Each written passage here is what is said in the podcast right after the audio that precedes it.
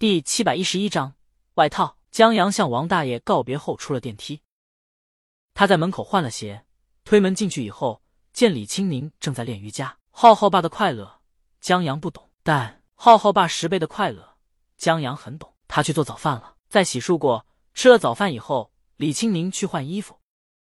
不一会儿，他走了出来，撩起头发，让江阳帮他把水滴吊坠挂在脖子上。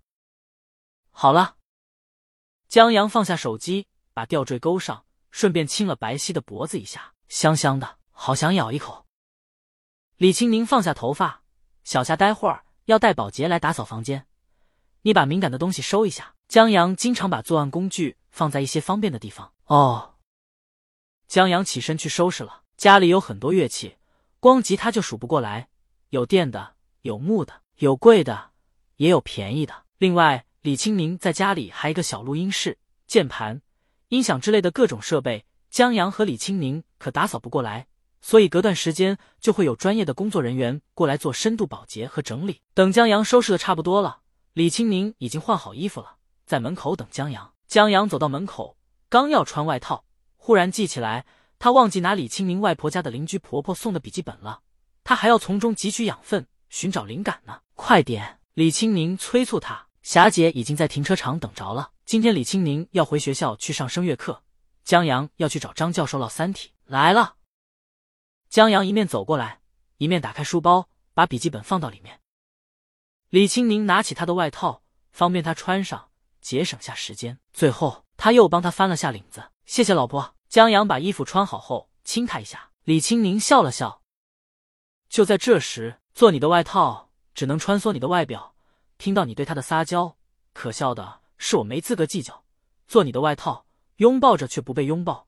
我是谁，你知不知道？怎能随便穿上？又换掉李青宁，幸好他知道自家这智能音箱偶尔有些智障，不然还以为外套成精了呢。他们出了门，正好碰见小夏带着四五个衣着整齐、穿着工装的工作人员下了电梯。王姐，麻烦了。李青宁向他们道谢。王姐是旧相识了，每个星期王姐都要亲自带队过来一趟。在寒暄一番以后，江阳和李青明上了电梯，下了停车场，坐车到了音乐学院。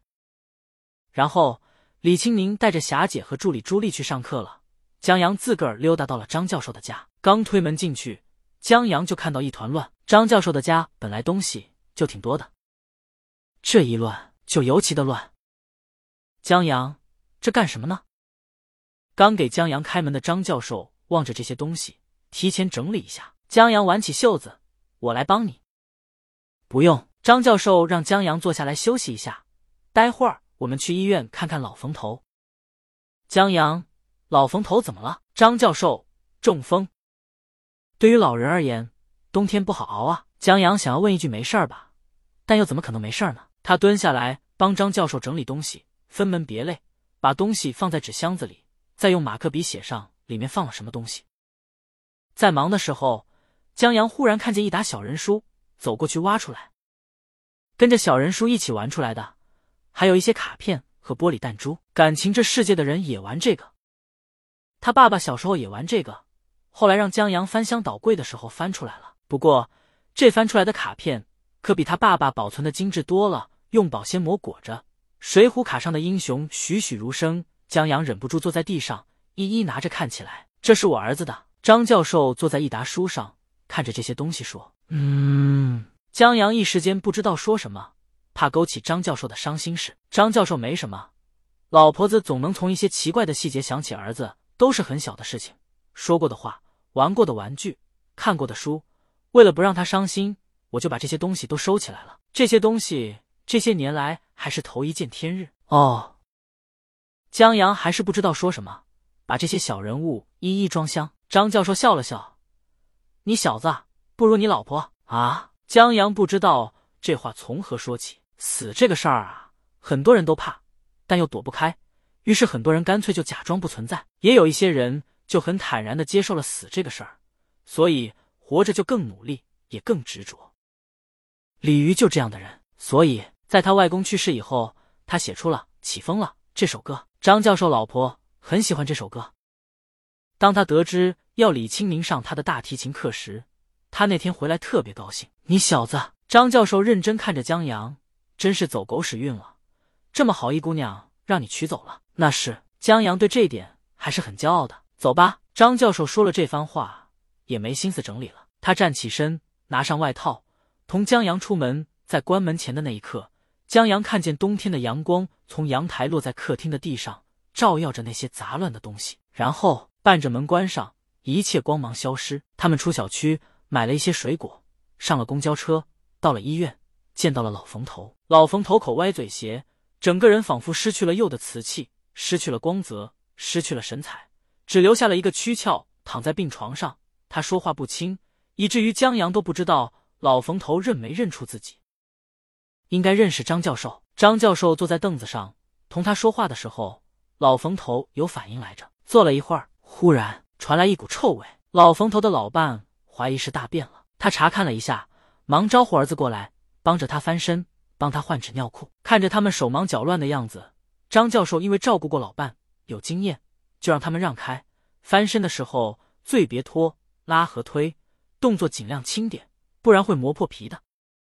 在他们忙碌的时候，江阳看着老冯头，老冯头也在看着江阳。在对视的那么一瞬间，江阳忽然很愧疚，愧疚自己没有把《三体》整个故事告诉老冯头。在走出医院时，江阳把自己的愧疚告诉了张教授。如果当初一口气讲完就好了，或者讲个故事大概。张教授回头看了看医院，我儿子一直想去看大海，我也老跟他说有机会，有机会。我们总觉得以后一定有时间可以去做想做的事儿。说想说的话，然后突然有一天发生了什么意外，我们就只好站在那儿，脑海总盘旋着一个词：如果。他们在公交站牌站定，张教授语重心长：“你还年轻，有什么想做的，赶紧去做。这不是说教，教书一辈子，这个世界于他而言已经没有什么可说教的了。若留有期望的话，那就是世界和平，国泰民安，江阳一切都好。”江阳应了一声：“他还好一些。”因为他有一个行动力满分的老婆。当一个青铜有王者带飞的时候，安稳的躺着就是最好的选择。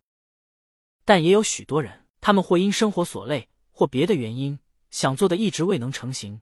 就像他老婆外婆家的邻居婆婆，总以为有一天会出去旅游，却因为各种原因，最终愿望化作了背包里的本。啊，江阳忽然想到了广告方案的灵感，在《飞屋环游记》的开始，有一段十分钟的故事。